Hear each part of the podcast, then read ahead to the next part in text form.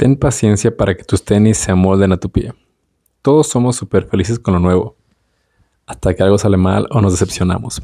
Todo lo bueno lleva su tiempo, como ya mencionamos. Las montañas tardaron miles de años para moldarse a la perfección.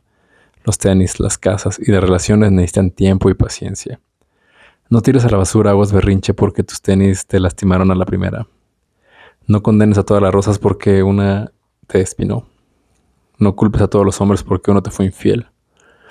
Todo lleva su tiempo. Las mejores marcas hacen lo imposible para que tus tenis sean perfectos. Pero todos tenemos pies diferentes. Algunos tenemos pies planos de tamal y otros de princesa. Es normal que al inicio te lastimen un poco. Dales una, dos, tres oportunidades sin lastimarte demasiado y sin lesiones. Si definitivamente esa persona te lastima demasiado y tú a ella, entonces sí, cámbiala por otra. Pero que sea mejor. Si no, mejor corre descalzo de plano o cambia de deporte. Quizás hasta te gusten los de tu mismo género. También es parte de la naturaleza.